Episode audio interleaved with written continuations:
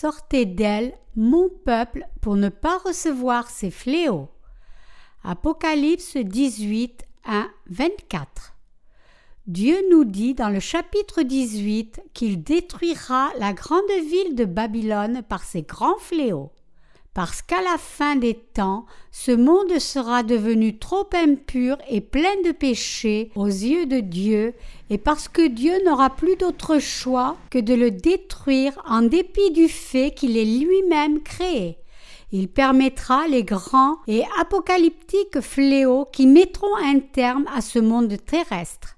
Ce monde sera alors réduit en ruine jusqu'à sa destruction complète. La raison réelle de la destruction du monde par Dieu est qu'il aura vu couler le sang de ses prophètes et de ses saints. Et puisque ce monde aura commis beaucoup trop de péchés et de si grands péchés avec toutes les choses que Dieu lui avait données, il sera devenu trop impur pour être toléré par Dieu. La plus belle planète que Dieu ait créée est la planète Terre. C'est ainsi car Dieu lui-même œuvra sur cette terre avec un vif intérêt, et que c'est aussi l'endroit où les plans de Dieu et son œuvre de salut des pécheurs en Jésus-Christ ont été accomplis. Néanmoins, Dieu a déjà planifié comment il détruirait ce monde et comment il fera venir le royaume de Christ. Lorsque ce monde sera rempli de toutes sortes d'impuretés, Dieu le détruira par les fléaux des sept coupes. Il renouvellera alors toutes choses et fera régner ses saints dans ce nouveau monde. Babylone la grande est tombée. Les rois de la terre ont forniqué avec les choses du monde et ont vécu dans le luxe, pendant que tous les marchands, trop occupés à vendre et à acheter tout ce que Dieu leur avait donné, ont perdu Dieu lui-même dans leur poursuite de la cupidité. Dieu détruira toutes choses et tous, édifices, religions, marchandises possédées par les religions, les gens qui se sont enrichis à travers la religion, les rois, les politiciens, les gens obsédés par les possessions matérielles, etc., sera détruit par Dieu. Dieu ébranlera tous les édifices sur cette terre et ne laissera aucun édifice subsister, et il détruira toutes choses, des gens aux forêts et aux arbres, par son feu. Lorsque toutes choses en ce monde tomberont, les gens se lamenteront et pleureront. Tout particulièrement, Dieu s'assurera de détruire tous ceux qui se sont enrichis eux-mêmes à travers la religion. Il est très important que nous connaissions à l'avance et croyions au fait que Dieu détruira ainsi ce monde magnifique qu'il créa lui-même. À ce moment, Dieu permettra aux saints nés de nouveau qui ont participé à la première résurrection de Jésus-Christ de régner sur cette terre pendant mille ans. Par le royaume du Seigneur, il récompensera les saints pour avoir servi l'évangile de l'eau et de l'esprit et pour avoir été martyrisés pour défendre leur foi pendant qu'ils étaient sur cette terre. Dieu leur donnera autorité sur dix villes pour certains et sur cinq ou deux villes pour d'autres, et les laissera régner pendant mille ans, et après cela il leur donnera aussi le nouveau ciel et la nouvelle terre pour y vivre à jamais. Pourquoi alors Dieu détruira-t-il la Terre, la planète la plus magnifique de l'univers entier? C'est uniquement sur cette planète que les poissons peuvent nager dans les rivières, que les animaux sauvages peuvent se promener dans les forêts et que l'humanité peut vivre. Mais puisque Dieu ne pourra plus tolérer plus longtemps un monde où le péché est si abondant, il conduira ce monde à sa ruine complète par ses fléaux. Dieu a décidé de détruire le monde. Tous ceux qui vivent sur cette terre, sauf ceux qui ont été sauvés, seront détruits par les fléaux des sept coupes. Puisque tous les justes de la fin des temps seront martyrisés, persécutés et oppressés par ce monde, Dieu foulera aux pieds ce monde en retour de ses œuvres mauvaises. Lorsque ce temps viendra, les leaders religieux et les marchands qui ont fait le commerce des âmes seront tous détruits. Dieu non seulement tuera tous ceux qui agirent comme des leaders religieux sans être nés de nouveau, mais il les jettera avec le diable dans le lac de feu et de soufre. Dieu détruira certainement ce monde. Ainsi, nous devons réaliser et croire sans le moindre doute que ce monde sera détruit. Dieu tuera tous les marchands qui se glorifient de toutes sortes de grandes choses et font le trafic des âmes des gens par leur religion. Bien que les fléaux de Dieu soient imminents, les gens restent arrogants dans leur confiance. Jetons juste un regard aux leaders religieux de cette terre. Ne sont-ils pas tous orgueilleux comme s'ils faisaient la bonne chose devant Dieu? Dieu approuve-t-il vraiment ce que font ces gens? Si Dieu a déclaré qu'il détruirait ce monde à cause des péchés de ces gens, nous devons donc le croire, car toutes choses viendront à se passer exactement comme Dieu l'a dit. Et nous devons défendre notre foi.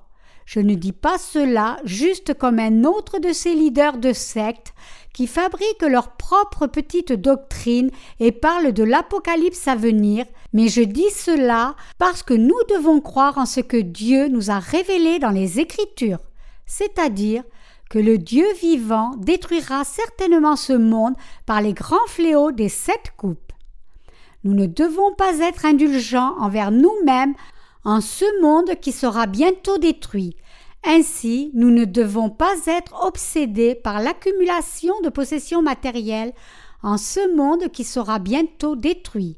Nous devons être satisfaits de ce que Dieu nous a donné et l'utiliser et le partager comme il plaît à Dieu. Les choses matérielles du monde sont nécessaires uniquement pour servir Dieu. Nous devons vivre comme des serviteurs fidèles qui gèrent ce que Dieu leur a donné pour prêcher l'Évangile. Nous ne devons pas être enchevêtrés dans les choses matérielles du monde, car nous croyons que Dieu détruira ce monde. Nous ne devons pas nous abuser nous-mêmes en pensant que l'abondance et la valeur de ce monde dureront toujours. Sachant que Dieu foulera aux pieds tous les leaders religieux et leurs disciples, nous devons vivre en attendant le jour du retour du Seigneur. Si nous ne le faisons pas, nous finirons par tomber dans le monde un monde qui sera rapidement détruit. Ainsi, pour ne pas tomber dans un monde faisant face à sa propre destruction, nous devons croire que cette planète Terre sera en fait détruite. Dieu est vivant en ce moment même, et quand le temps viendra, il accomplira tout ce qu'il a dit.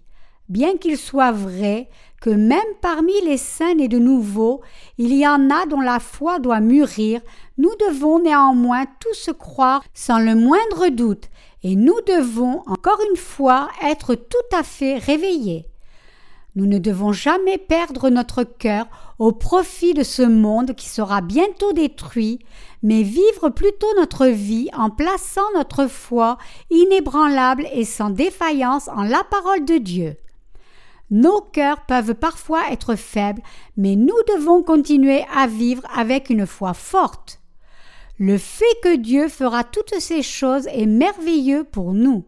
Si Dieu ne détruisait pas ce monde pour y construire le nouveau royaume de Christ à sa place, les justes auraient été grandement désappointés.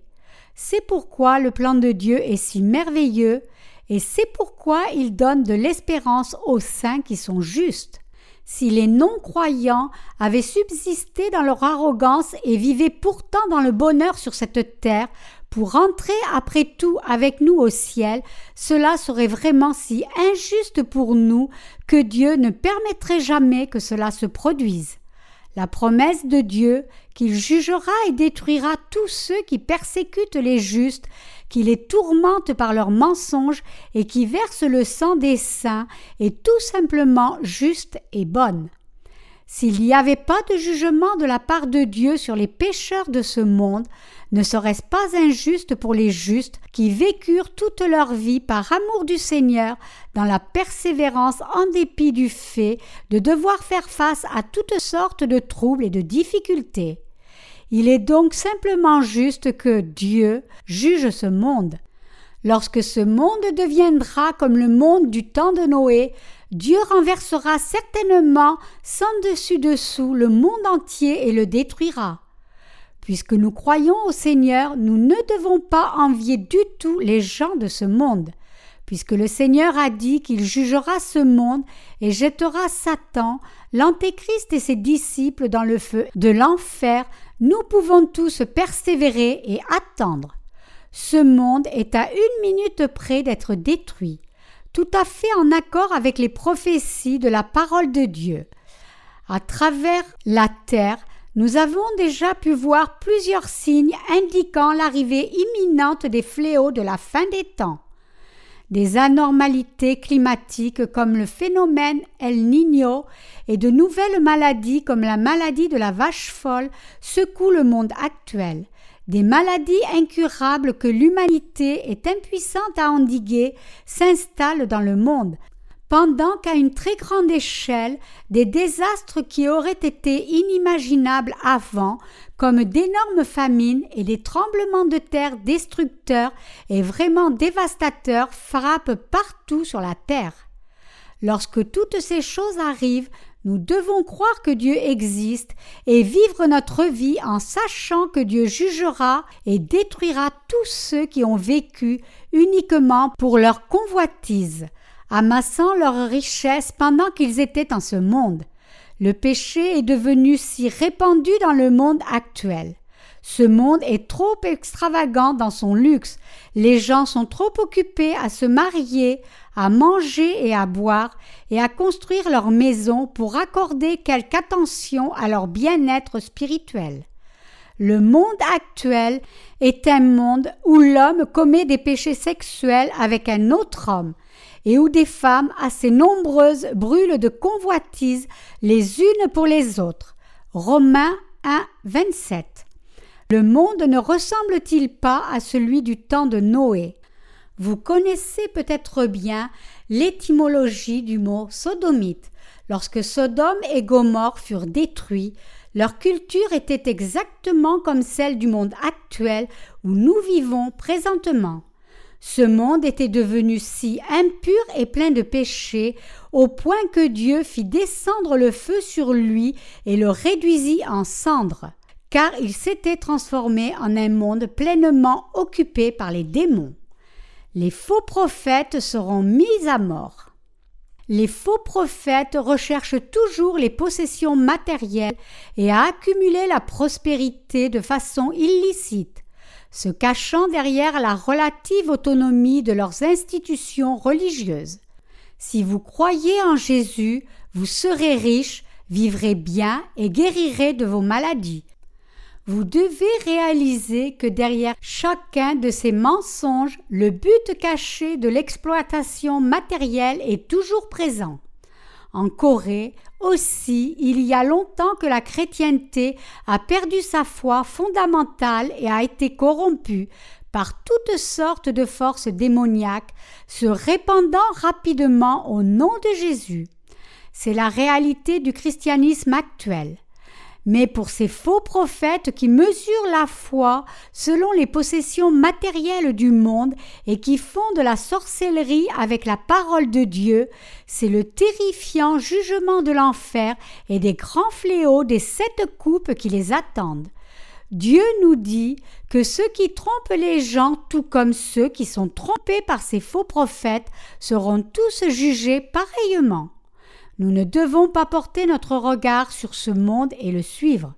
Nous devons plutôt croire que, puisque Dieu est vivant, ceux qui, ne croyant pas en Jésus, s'opposent à lui et persécutent les justes seront tous jugés et condamnés à la mort éternelle. Et nous devons aussi croire qu'après avoir jugé le monde, Dieu récompensera certainement les saints pour toutes leurs souffrances et leurs douleurs endurées par amour au nom du Christ.